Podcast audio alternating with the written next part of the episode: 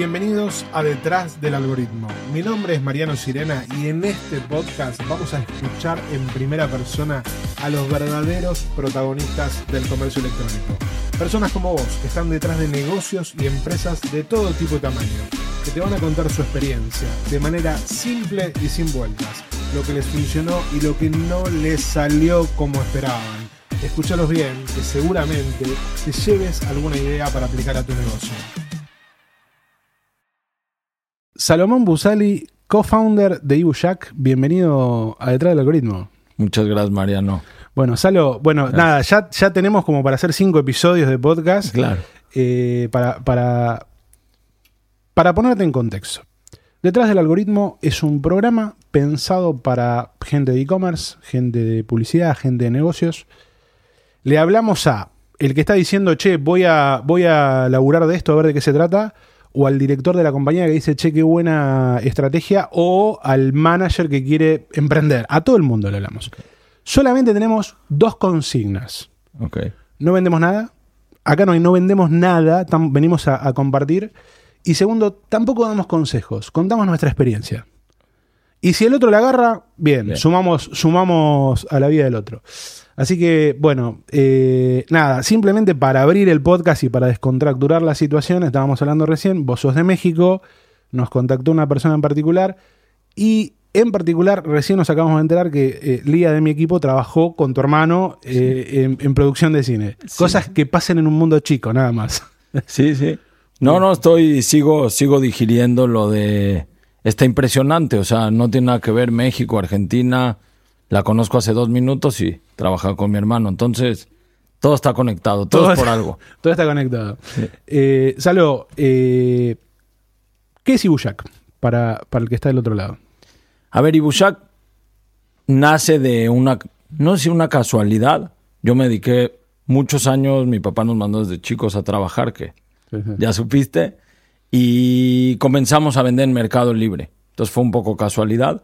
Fuimos entendiendo el negocio de Mercado Libre, fue evolucionando y hoy nos dedicamos a conectar marcas que quieren vender en Marketplace y que dicen, bueno, ¿cómo se hace todo lo que está atrás? Entonces sacamos una solución donde les ayudamos a todos ellos y nosotros ahí es donde hacemos el negocio.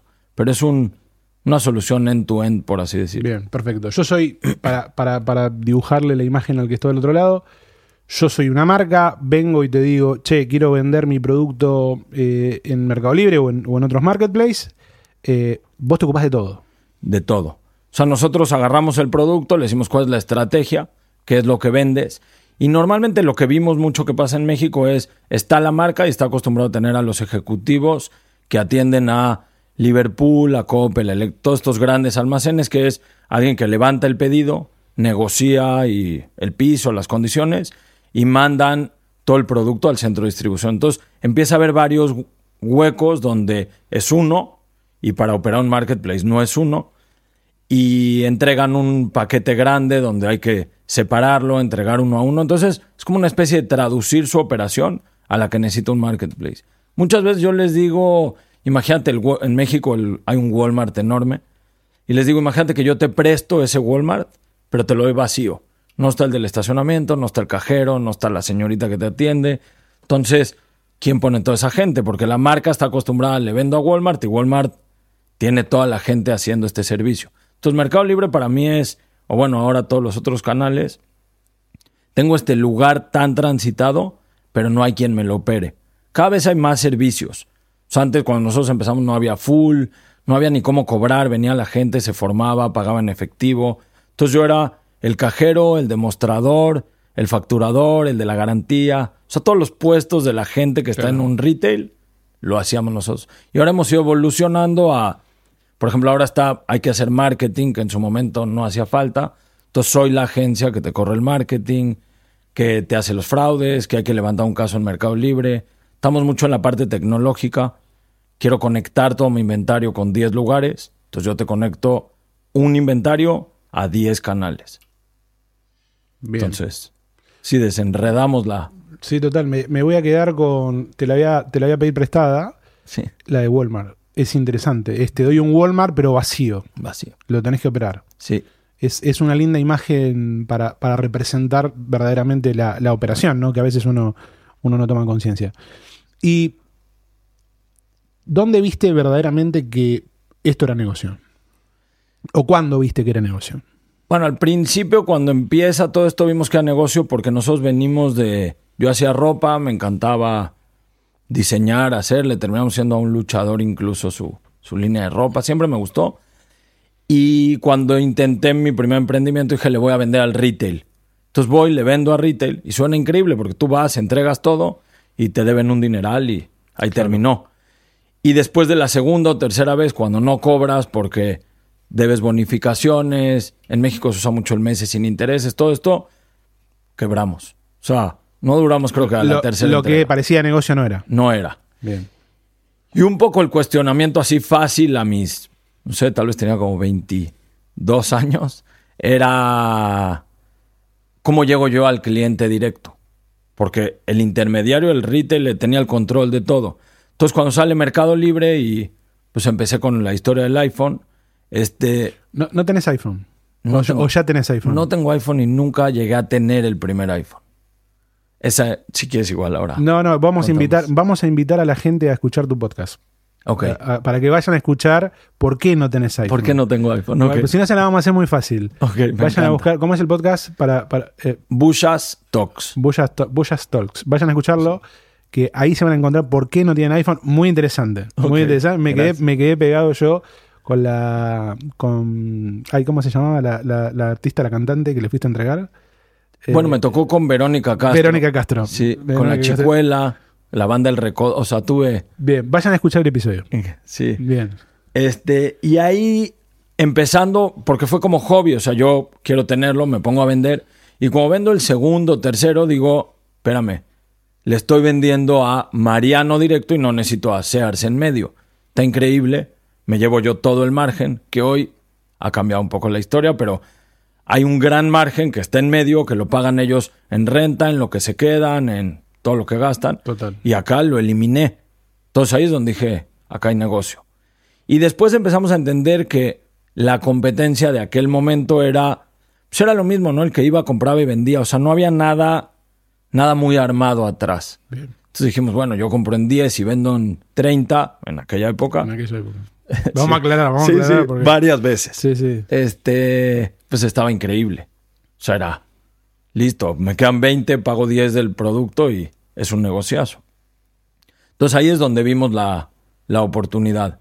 Y después empieza a crecer cuando dices, mi competencia no está, pues no estaba bien armado, era el que entregaba en su casa, se usa ya mucho, quedabas, iban al metro, entonces yo tenía mi oficina, la gente venía, empezamos a facturar, entonces la gente decía, ah, yo soy una empresa y quiero comprar un teléfono, pero necesito deducirlo. Claro. Y era, ah, pues si Bushak da factura, entonces empezamos a hacer la parte de imágenes, o sea, como era un paso adelante de, ya en este nuevo mundo que nos metimos, ¿qué hacía la gente para vender? Entonces yo hacía eso y algo más. Entonces le íbamos metiendo algo más. Bueno, y ahí, ahí, pero ahí eras vos vendedor. yo vendedor, Vos eras vendedor. Sí. Y vos comprabas tu producto Sí. y lo vendías. tal cual. ¿Y en algún momento dijiste lo voy a hacer para otras marcas? No, lo fuimos haciendo, primero fue creciendo porque nos empezaron a buscar todos los de telefonía. Primero fue telefonía, nos buscaron, dijeron, estás moviendo volumen. Después pasamos a foto, nos hicimos pros de la foto sin ser fotógrafos. Bien. Dominábamos los lentes. Y todo empieza cuando salen las tiendas oficiales de Mercado Libre. Debe tener, sí, yo creo que 10 años. Sí. Salen y ahí con alguien nos dijo, nosotros teníamos en la exclusiva una marca que se llamaba El Gato Gaming. Bien. No sé si la ubicas de, Sí, sí. para streaming. La trajimos de San Francisco y nos dicen, oye, tú tienes la marca y nosotros queremos hacerlo de tiendas. Y creo que Mercado Libre en ese momento tenía Blockbuster nada más. Y era como muy difícil porque la gente en México decía, bueno, las marcas, Mercado Libre es segunda mano. Claro. Y no, las marcas no querían, no querían meterse en esto de, pues Mercado Libre no, no lo veían tan top para vender. Y aparte había que operarlo, era el Walmart, no tenía nada, no había full. Había que operarlo. Había que operarlo. Entonces dijeron, ¿qué les parece si los invitamos a que estas marcas que quieren pero no pueden, pues se vuelvan como este partner? Y nosotros dijimos, bueno, va. Entonces arrancamos con la tienda del gato, que yo creo que fue la primera tienda en México de oficial. Y ahí empezamos a ir a reuniones con el expertise en Mercado Libre y en tecnología.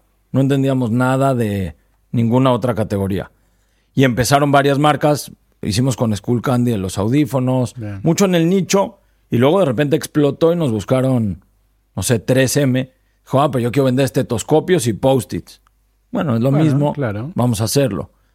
Ahí nos encontramos otras complicaciones que, cómo es el pricing, cómo es las caducidades de la comida, la comida de perro. Claro. Nos metimos en otros retos, pero también lo que nos hizo crecer fue, yo le entraba a todo. ¿Tú qué quieres vender? ¿Estetoscopios? Yo los vendo. No, pero necesitas un permiso del gobierno. Bueno, lo saco. Lo saco, claro. Y el siguiente que entre, ya tengo mi solución y permiso. Y luego venía otro y decía, yo quiero caducidades. Ah, ya tengo permiso y tengo caducidades. Y así crecimos y nos metimos, yo creo que estamos en técnicamente todas las categorías que, que existen. Está bueno. Sí, sí, sí estuvo. ¿Y hoy, hoy cuánt- cuántas marcas operan? Yo creo que tenemos dadas de alta cerca de unas 400 marcas. Interesante. ¿Y, y la solución incluye todo? ¿Incluye almacenamiento también o no? Sí, sí, Ah, sí. bien. Tenemos nuestro. En alguna época primero teníamos un tripi, un. Sí, o sea, un, un, Un alma- tercero, sí. un almacén. Después cambiamos de almacén, pero en este cambio nos empezamos a meter mucho en la parte tecnológica.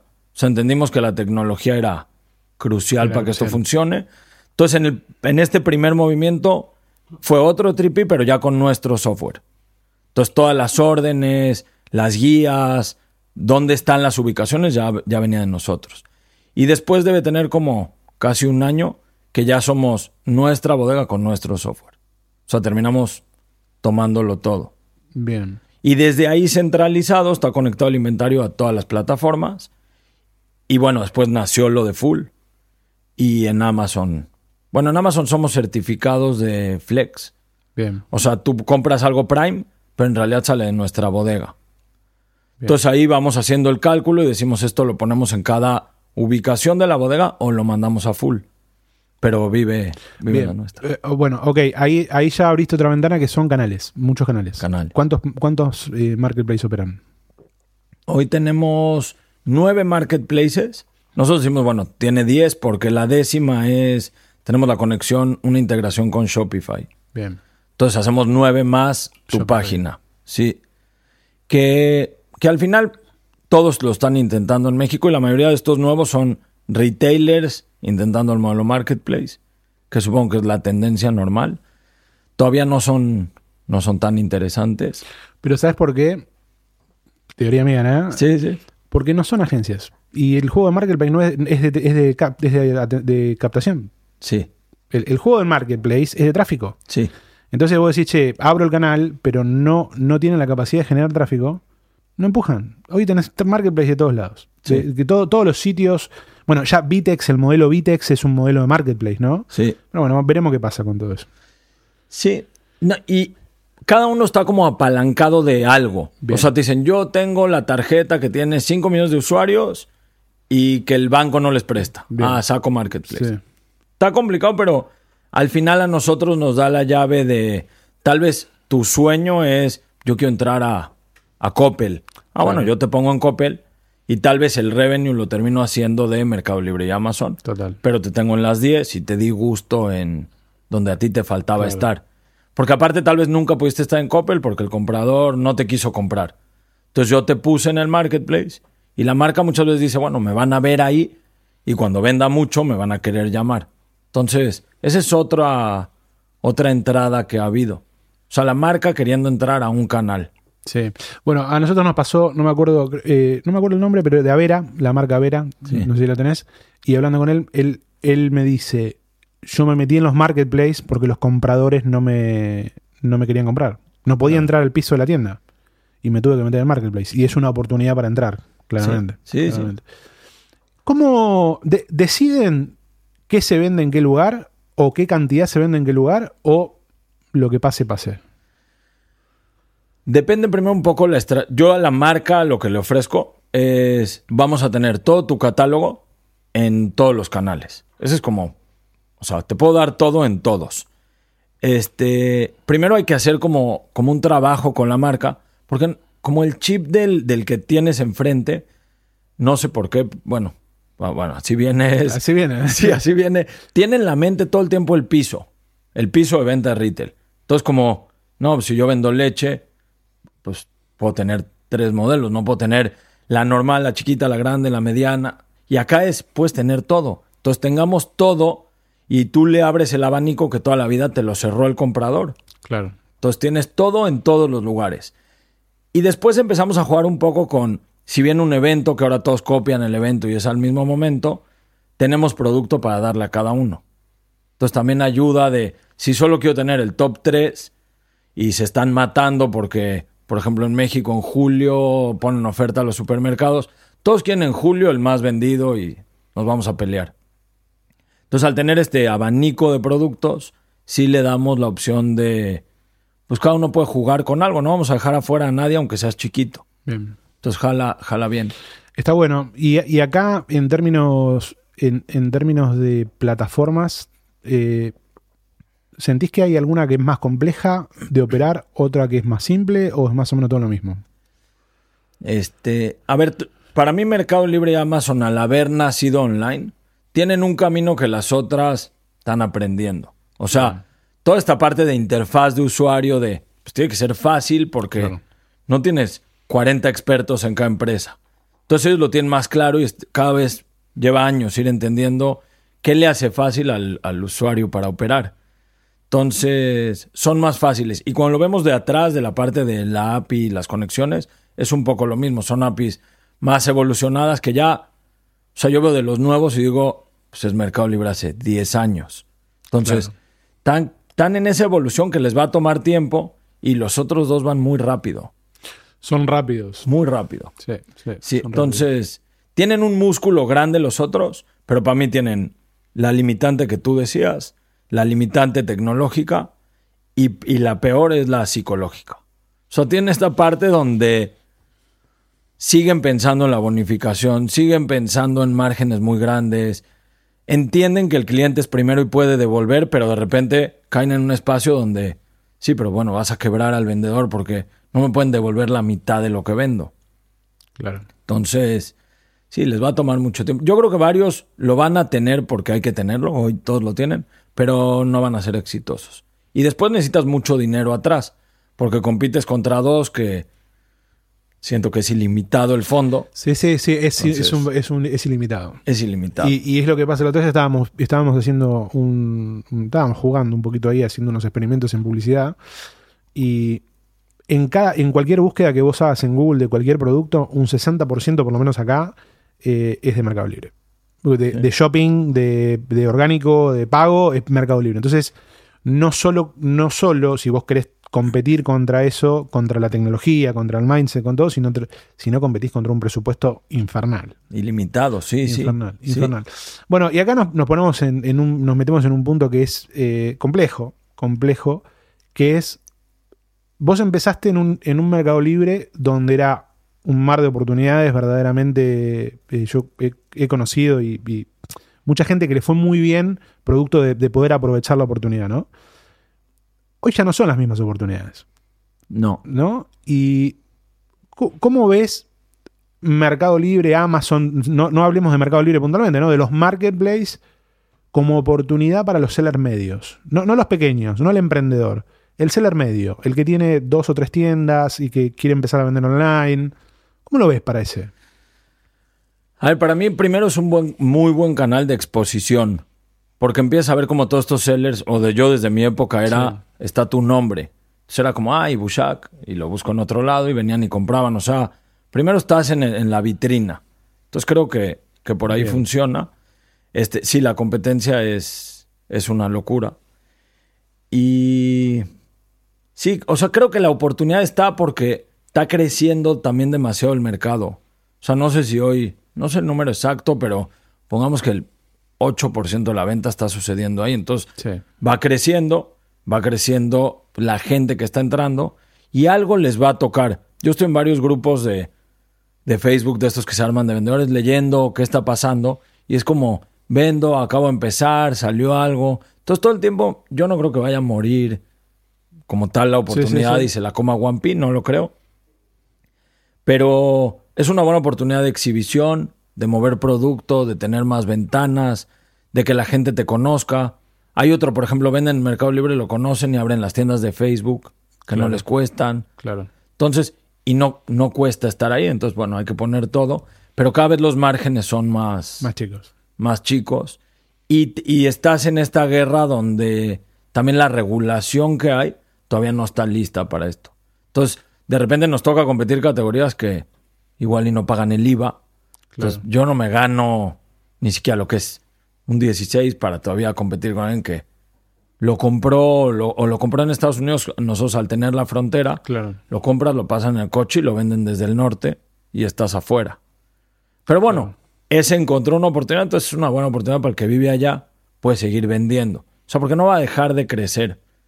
Pero hay que entender que es un juego ahora más de, de volumen. Sí, un juego de volumen y eficiencia. Y eficiencia. Eficiencia. Sí, Nosotros, desde cuando, cuando empezamos la, la consultora, eh, estábamos 100% orientados a ayudar al seller a que incorpore el framework de Mercado Libre, de cómo operar Mercado Libre. Y eso se transformó después a te ayudo a desarrollar la capacidad para, para, para vender en Mercado Libre, porque no tenés la capacidad. Viste que esto pasa, ¿no? No, no sé si ustedes, la composición de, de- de su cartera es más marcas o, o sellers. Eh, vos tenés acá como que el, el autoempleo, el autónomo va solo, el, el seller que tiene negocio necesita un poco de apoyo y la marca por ahí quiere que le manejes la operación. ¿No? Pero donde antes era te enseño a hacer, hoy te- es te enseño a que desarrolles la capacidad para hacer. sí. Bien, porque aparte ya el conocimiento está como dando vuelta por todos Sí, ahí lados. está. ¿Y hacia dónde crees que va? Es una buena pregunta. Este. A ver, a mí una de las que, que, bueno, me preocupa y, y se complica esto, esto del Bien. de que ellos con esta cartera ilimitada nunca se habían metido con el vendedor. Siempre existió esta línea donde yo soy plataforma y tú vendes. Sí. Y empezó a tender a, ahora yo entiendo y me vuelvo el vendedor más grande. Entonces eso, eso complica la historia. Creo que, bueno, en México hay una línea muy grande de esto de marcas propias. Creo que esa va a ser una. Bien. Y la ves mucho la tendencia en Estados Unidos. Tipo buscas un, busca un, desarma, un, un taladro en Estados Unidos y vas a ver que las primeras 10 marcas nunca las has escuchado. Sí. Entonces empieza a entender que pues va hacia China el juego de empecemos a traer marca propia. Mercado Libre ya lo intentó y trajo marca propia y me parece que ya hasta la vendieron una marca. Bien. O sea, no, ¿No funcionó? no funcionó. Bien. Entonces creo que va mucho a... Sí, creo que va mucho a marca propia por el tema de One P. Todo este tema de expertise yo creo que no, no va a terminar porque el marketplace no va, no se va a volver Walmart ni Que va a poner evo- comprador. Evoluciona todo. Va a vol- sí, o sea, tipo ya está full, Claro. ya no necesitas entender de logística, pero no van a terminar teniendo la cadena 100%. Bien. Entonces va a haber partes que van a necesitar. Y, y todos estos que quedan en medio y chicos, producto de novedad, todo el tema de velocidad también, porque por más que tengan One P, hay una negociación, va a tardar. Entonces siempre pues van a quedar espacios para toda esta gente para que estés trayendo producto nuevo, innovador, este, el juguetito que se puso de moda. Claro. Entonces todo eso no, no creo que termine, o sea, no, no nos vamos a morir todos los que vendemos. No, no, totalmente no, no, no. No, no, te, te pregunto por, por esta idea de, de- de- de encontrar esa oportunidad, ¿viste? Porque a veces eh, los vendedores necesitan cierta estabilidad, ¿no? Y, y de repente vos decís, che, ok, antes era aprendo cómo funciona, tengo que entregar rápido, operar rápido, eh, pero cuando el mercado aprende, no solo Mercado Libre, cuando, mercado, cuando el mercado aprende que el otro competidor dice, ah, mira, esto se vende y te lo trae, vos tenés que moverte. Rápido. Entonces creo que hoy se magnifica más eso, ¿no? Esa, esa necesidad de, reac- de, de- no de reacción, sino de proactividad, de salir a buscar nuevas oportunidades todo el tiempo. Sí, sí. Co- o sea, todo esto igual del e-commerce corre muy rápido, pero creo que el vendedor, al no tener la, el, el peso de un marketplace, puede ir más rápido. Entonces, tal vez, si tú tienes bien diseñado como qué vendes, cómo funciona, cómo lo haces, cómo costea, y encuentras, no sé, en una zona donde venden producto, oportunidad o importación, lo puedes ir haciendo rápido porque lo puedes traer y en la tarde lo estás vendiendo. Entonces ahí Bien. tienes que, no, no te puedes volver pesado. Creo que en el momento en que te vuelvas muy pesado, pues compites con alguien pesado con dinero y estás afuera.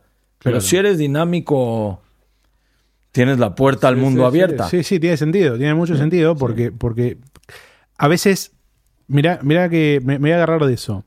Una de las preguntas que, que más recibo, que más recibimos es, che, ¿cómo compito con el grande? ¿No? Y, y en realidad el grande, ll- llamalo One de Mercado Libre, eh, llamalo el super importador que trae o, o la gran marca o lo que sea, el grande sale a vender cuando ya hay evidencia de éxito.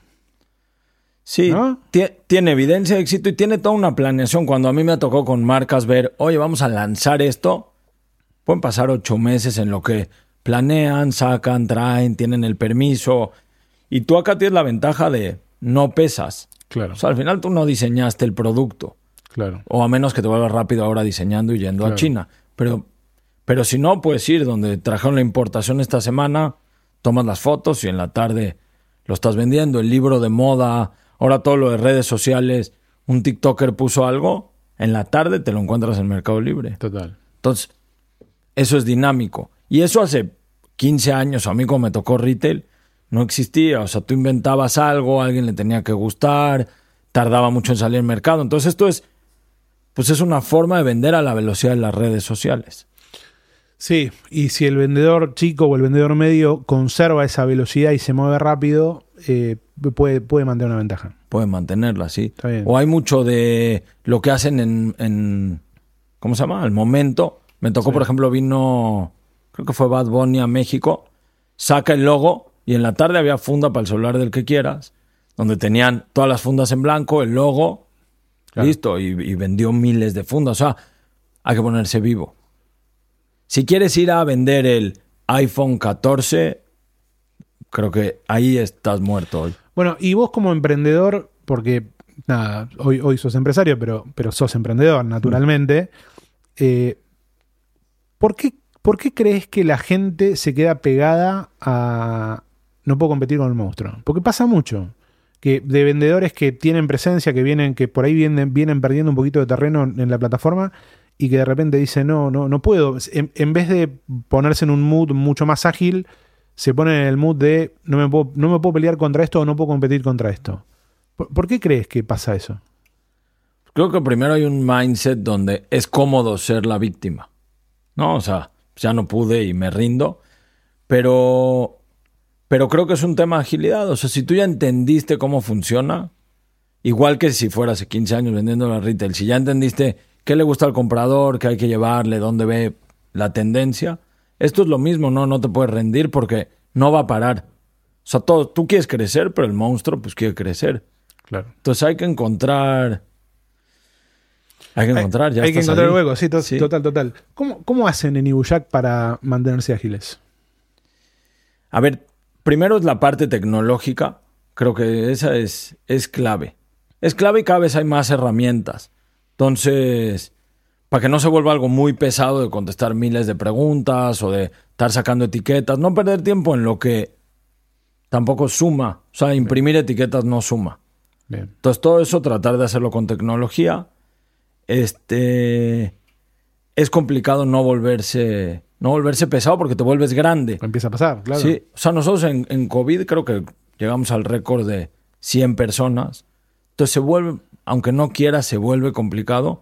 Entonces tratamos de darle como mucha autonomía a la gente. O sea, que tu campo sea, pues no como el de una marca de necesita 14 autorizaciones algo. Que salga rápido. Puedes decir, tienes más errores ahí. Sí. O sea, un error de precio no tuvo 14 firmas, entonces tiene su, su lado bueno y su lado malo. Pero creo que es eso, es una autonomía en la gente que el sistema te cubra. Decir, ah, bueno, te equivocaste el precio, vamos a arreglarlo en el sistema para que evitemos el error humano y dejar de perder tiempo en todo lo que... Hay que estar todo el tiempo centrado en lo que no suma. Que de repente metes en el juego de, ah, salió la etiqueta o salió flex, pongamos motos y... No, no, no. Pues ya hay alguien que lo hace y dejémoslo tercerizado. O sea, si no le voy a sumar valor, no está mal subcontratarlo. Que es un poco lo que yo le explico a la marca. No, pero ¿qué me vas a dar tú? Mejor contrato. Bueno, contrata, pero mejor tráete 10 desarrolladores inventa la nueva rasuradora porque es tu core, pero no te suma valor entrar directo. O sea, bueno, tal vez dices, ah, voy a tener más margen o voy a hacer la marca, pero ellos igual tienen, lo tienen costeado para retail. Entonces yo creo que hay que entender dónde sumas el valor. Creo que ahí es donde está Bien, interesante, interesante. Y, bueno, ahí abri- abriste otro capítulo que es el de, el de las marcas y el de las marcas tratando de hacer, eh, eh, hacer esto que hacemos nosotros. Y me pasó en los últimos episodios de- de- del podcast, particularmente, eh, muchas empresas por ahí de México, de Colombia, mismo de Chile también, que empiezan a, empiezan a decir, che, voy a meter la parte, em- quiero contratar los profesionales adentro de mi empresa pero cuando los salen a buscar no están, ¿no? Entonces, eh, obviamente logran y terminan chupando gente de otros lados, pero ¿cómo ves esa, esta convivencia o esta transición de las marcas queriendo absorber parte de, de- de toda esta cadena, ¿no? De decir, bueno, hago- lo hago yo, o, o manejo mi comunicación, o manejo... Que, que hay un tema con, también con la publicidad. A- a- aclaremos que esto es un negocio de muchas, muchas fases, ¿no? De, de- en un mismo negocio vos tenés tecnología, logística, marketing, visión comercial, tenés un montón de cosas. ¿Crees que es un modelo que pueden absorber? No, no, no, yo, bueno, eh, creo que estoy hasta Sí. convencido que no. Para mí, yo si mañana me dices, me contrata una marca, yo creo que la marca sí tiene que tener quien entienda, porque de repente te topas con alguien que, pues es bueno negociando o era bueno en el retail, pero no entiende el todo. Sí creo que lo tienen que entender, Sí. porque si no, igual yo le puedo contar cualquier historia y Claro. no es cierto, pero sí lo tienen que entender, pero son demasiadas, como demasiados expertise. Tienes logística, tienes tecnología, tienes customer service, tienes fraudes, tienes factura. Te metes en muchas áreas donde es demasiado que van a perder ellos, van a perder ellos el foco y les va a tomar muchos años hacerlo bien. Luego, o sea, yo por ejemplo veo, no sé, marcas grandes y el que te termina entregando en la bodega, pues es un gigante, un Kuna Negel que te entrega el producto y dices, ¿por qué una marca de ese tamaño que tiene 100 años en el mercado sigue usando un tripi? No le suma valor, se va a ahorrar dos pesos y el otro lo hace muy bien, no le van a perder nada, le va a cuidar el inventario, va a entregar en limpio, en tiempo. Entonces yo creo que esto es algo parecido. Seguramente esta marca tiene un genio en logística que contrata al correcto, lo pone en el lugar correcto, pero no quieren abrir una bodega. Yo no he visto ninguna marca grande que me diga, sí, ve a mis bodegas. Bodegas, claro. no, no las tienen. Entonces creo que esto es lo mismo, nada más está tan rápido y tan... Suena bien, ¿no? Te acabo de abrir un mercado, Claro. porque la marca ya tenía un, un, un market share que de repente le dices, entraron dos jugadores enormes y todo cambia. Te los puedes comer, fuiste 20 años el 30, 31 y de repente un día puedes volverte el 50. Entonces hay una oportunidad importante, pero creo que comérsela tienen que hacerlo inteligente. O sea, alguien super top llevando la estrategia digital o dos con la de marketing, que creo que es un poco aparte, y agarrar a la gente que lo entiende. Porque aparte al ser algo nuevo, tampoco hay 50 mil expertos en e-commerce. No ha dado tiempo de generarlos. Entonces dicen, ah, ¿quién de e-commerce? Y dicen, ah, pues se encuentran a alguien de e-commerce y era, pues contestaba el teléfono para un e-commerce. Entonces, Claro. o sea, dice e-commerce, pero no es el, próximo gerente de e-commerce, ¿no? De- Sí, sí. O director. de- director de e-commerce. Sí. Bueno, ¿sabes qué me pasó? Que no voy, a, no voy a decir nombres para no quemar a nadie, pero, pero personas grosas de e-commerce que salieron de por ahí de empresas de servicio y se fueron a trabajar a marcas, seis meses después me dicen, estoy re desactualizado. Salí del mundo del e-commerce y entré en el mundo de la pelotudez. Así, te Sí, dicen. sí. Porque ahora tengo que pedir permiso, tengo que autorizar, tengo que pedir preguntarle a este y estoy completamente desactualizado de todo lo que está pasando en el mercado. Claro. Eh, porque son dos mundos. Igual te la digo al revés. O sea, nosotros de repente decimos, quiero un comprador. Ah, tuve 15 años en Walmart. No, esta es una máquina. Y de repente llega y está, está duro. Porque dices, no le termina de entender a que esto es muy rápido. Es como que pasa hacia los dos lados. Este es un mundo rápido, rápido, rápido, rápido. Está Sí. cambiando, haciendo. Te cambian hoy, hoy mañana en la tarde cambió la, no sé, la plataforma, la tecnología y es y también al revés. Entonces cuando sacas a alguien de e-commerce, no me ha tocado tanto, pero sí debe ser lo mismo, o sea, Sí, sí. se perdió. Se pierde, se pierde, pero, pero me empezó a llamar la atención porque personas im- importantes de la industria, ¿no? Que vos decís que hay gente que da charlas, que está todo el tiempo metido, que estaban más orientados, que salen de agencias de publicidad, de empresas de marketing, de consultoría, que se van al sector de marcas o empresas que te dicen, bueno, ahora soy el marketplace manager o el e-commerce manager de tal marca. Y venían, venían en una velocidad de, de- de cambio, de actualización muy rápido y de repente es como que los ponen en, en- en slow motion y es todo, bueno, vamos a lanzar el producto que vamos a lanzar dentro de... y se empiezan a perder en la dinámica. Eso me llamó la atención. Sí, sí, debe pasar mucho, sí. Porque Sí. aparte se vuelve muy de, muy pesado, muy de procesos, que lo han hecho bien los marketplaces, porque al final son grandes y pesados, pero no perdieron, no sé cómo, pero no perdieron esa agilidad. Bueno, pero yo, mira, mira, a mí hay una de las cosas que yo aprendo mucho de Mercado Libre. eh, Mercado Libre genera un montón de cosas, ¿no? Eh, ya, ya lo sabemos. ser, ser un partner de Mercado Libre es estresante, es muy productivo, pero, pero van a una velocidad que te llevan, te llevan muy rápido. Eh, y yo creo que una de las cosas que tiene muy bien hecho Mercado Libre a nivel equipo interno, ¿no? Es que no se detienen en el error. ¿No? Y están todo el tiempo operando y operando y operando y son equipos chicos relativamente. Porque siempre, viste, el equipo que vos laburás por ahí, por ahí la unidad son 300 personas. Pero por ahí el equipo que está destinado a algo son 7, 8, 5. Entonces van muy rápido. Sí. Y, y- y si se equivocan, siguen adelante y prueban y creo que eso hace, hace a la agilidad también. Que, y es un negocio que así nació. Por eso otra vez regresando a lo de los retails, creo que esta parte donde eres físico y te quieres volver digital, no. Entiendo que alguien creo que en Brasil o así ya han logrado migrar, pero yo veo que son equipos pesados, no, no están acostumbrados. Esto nació ligero y ya creció la empresa, pero sigue siendo ligera en, como dices tú, en las decisiones. ¿Y cómo será, cómo, cómo será el gran paso? Viste que, en Fortune 500 la- la- las empresas no se repiten cada, cada- Las primeras 10, las primeras 20 empresas no se repiten cada 10 años, ¿no? Eh, ¿Cómo será esa transformación? ¿Será que se transforman? ¿Será que un Samsung se hace digital? Por decirte, ¿no? ¿Será que un.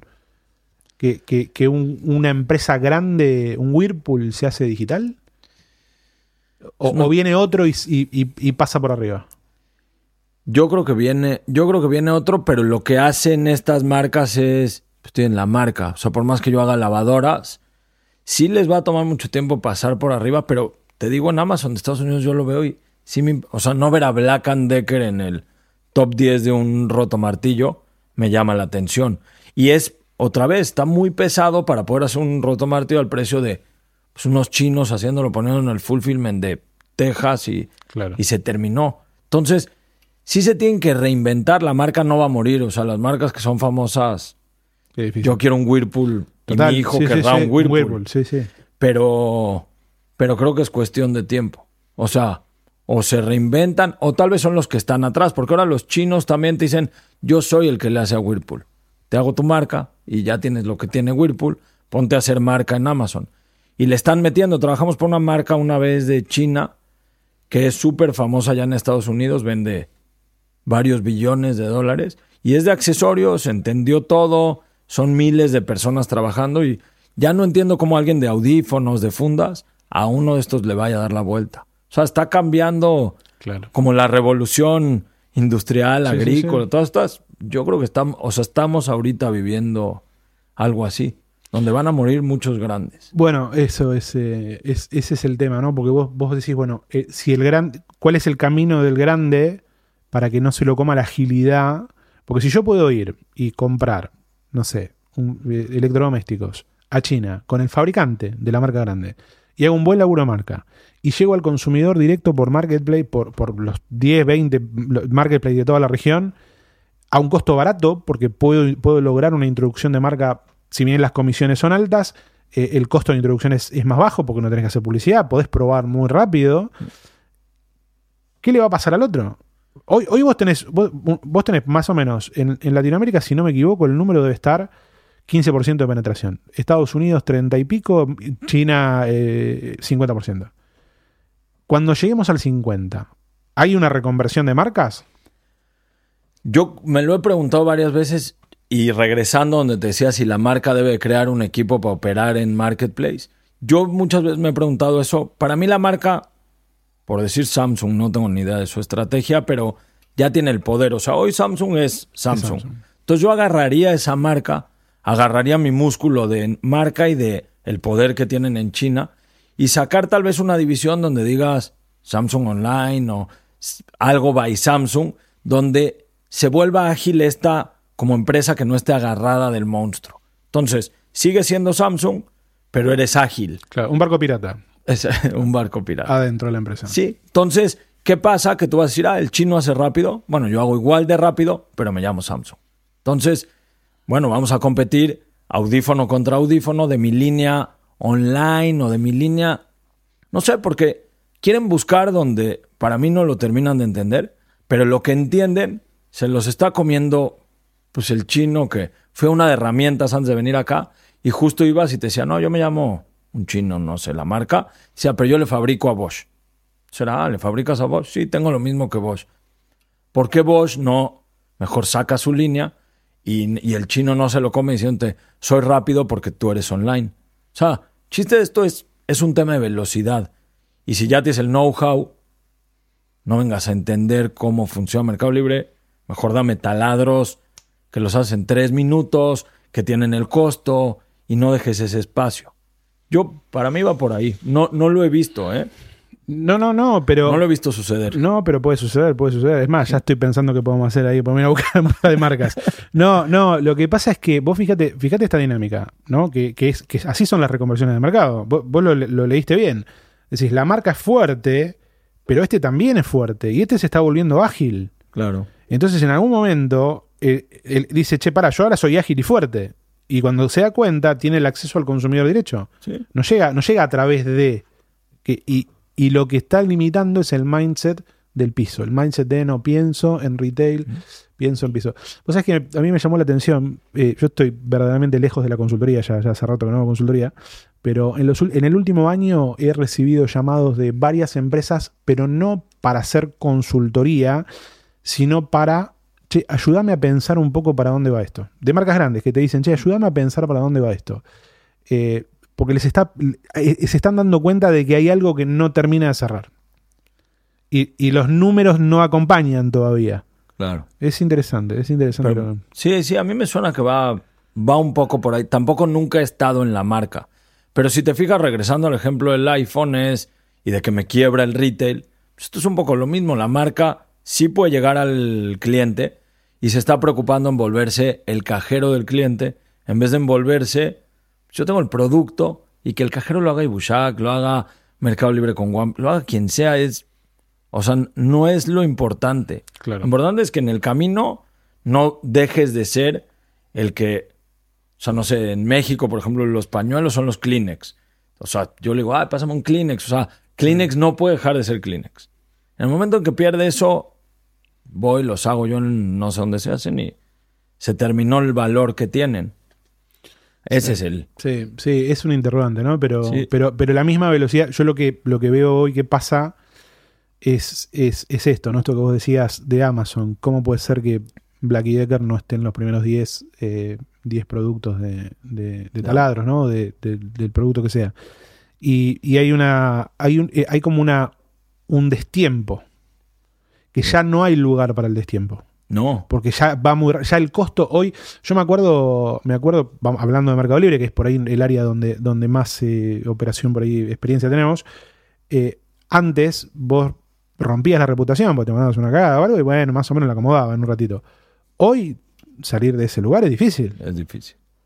entonces no, no podés ir a probar a ver qué onda No, no. Tenés que, tenés que ir y, y- Bueno, y vos sabés que me está pasando mucho de, de, de mismo de la comunidad que te dicen, che, empecé a vender, pero no vendo. Ya hice todo, pero no vendo. Y antes se vendía. Sí. Y bueno, no vende porque no, o no es interesante, o no estás traccionando tráfico, o hice toda la publicación bien, pero y el otro está vendiendo más que yo. Y por ahí el otro es más competitivo.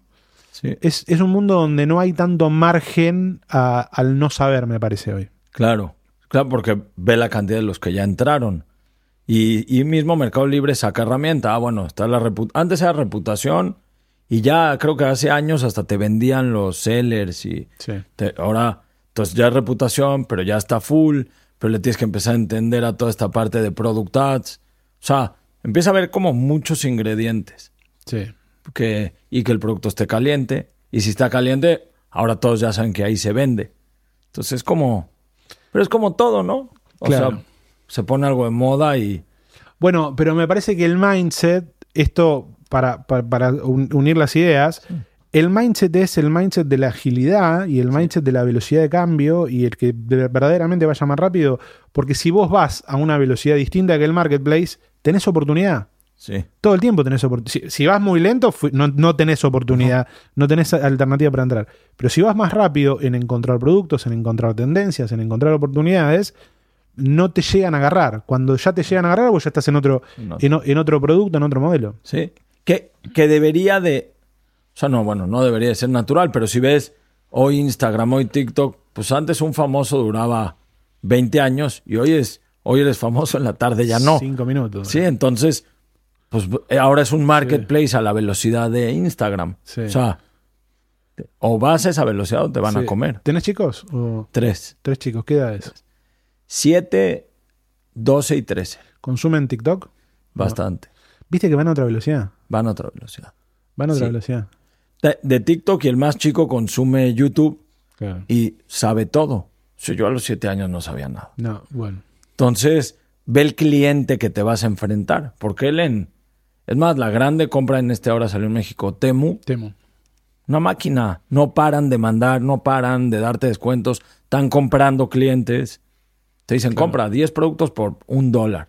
Sí. ¿va? Están comprando clientes. Están comprando clientes. Pero ahora el cliente es otro. O sea, mi hija no compra. Como yo no entiendo cómo está comprando. Bueno, vos fíjate que el, el- el gran fenómeno es el content to cart de, de TikTok, ¿no? Es de, de- veo, veo un, un- un TikTok y compro directamente.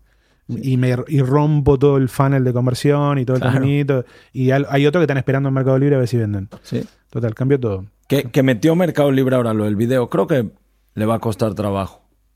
Bueno, pero yo tengo mi teoría ahí. ¿Del video? Eh, sí. Eh, yo creo que tienen que cambiar la estrategia.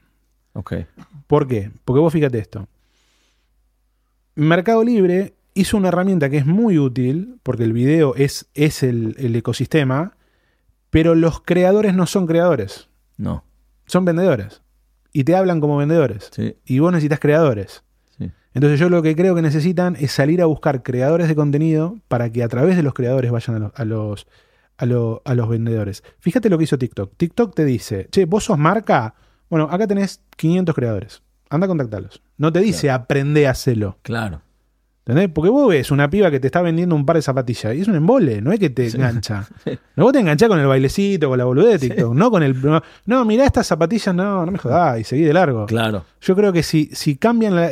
Si, si- si se van al eje de creación de contenidos, la pueden romper por la masa de usuarios que tiene. Sí. Y, y si te fijas, regresa la idea de, de la marca hacia la marca. Es zapatero a sus zapatos. O sea, el TikToker sabe bailar, sabe moverse y le vas a decir, sí, ahora ponte esta blusa y di cuánto vale. O, o no digas nada. Aparece abajo. Aparece abajo. Y y vas, listo. "Che, quiero esta Sí. blusa". O, o mismo Mercado Libre decir de TikTok y me alío y terminan pues mandándole tráfico como le pagan a Google, pero ahora al siguiente nivel, sí. Sí, sí, yo creo que tiene que hacer, antes de hacer que los vendedores hagan, hagan videos, tienen que hacer un- una plataforma de creadores. Pero para otra película. Claro. Eh, ¿Cómo te dicen? ¿Te dicen Salo? ¿Te dicen Bulla? ¿Cómo Me te- dicen bulla. Bulla. Bueno, para, para no decirte de otra manera. Sí. Bulla, nos comimos una horita. Eh, nada, me, me, me pone muy contento que hayamos tenido la oportunidad de grabar. Yo conocí Bullac cuando hace como cinco años fui a México a hacer unos laburos con, con- con marcas de, de mer- de Mercado Libre y me hablaban mucho de Bullac. Y siempre era como el monstruo, el grande, el, el que vende mucho. Eh, o sea que nada, que hayamos estado acá me, me- me pone muy contento. Habla de que el mundo es chico y los puntos se conectan. Le mandamos un saludo a Berta, que gracias a, a Berta estamos acá, Lean. Eh, así que nada, gracias por compartir con nosotros. Y creo que tenemos para un par de episodios más Sí, eh, sí. que iremos grabando en el tiempo. No, me encanta. me encanta. Gracias por, por invitarme, que está increíble, increíble lo que haces, el estudio, me encanta. Y compartir con alguien que entiende todo de, de lo mismo, ¿no? De esto tan complicado que viene y, y creo que le podemos, pues el que lo escucha, algo, algo va a sacar, se va a poner a ver. Algo, al- alguna idea se va a hay, alguna sí. idea se va a llevar. Los invito a que vayan a escuchar el, el- el podcast de, de Bulla. Eh, nada, una visión desde, desde otro lugar. Está, está muy bueno. Y Hasta acá llegamos. Gracias. Muchas gracias, Mariano. Si escuchaste hasta acá, te felicito. Sos del 1% que termina las cosas. Espero que este episodio te haya gustado. Si te gustaría venir a contar tu historia o querés que invitemos a alguien que te gustaría escuchar, buscame en Instagram como arroba Mariano Sirena y mandame un mensaje. Esto fue Detrás del Algoritmo. Esperamos que ahora, después de habernos escuchado, este es un paso adelante.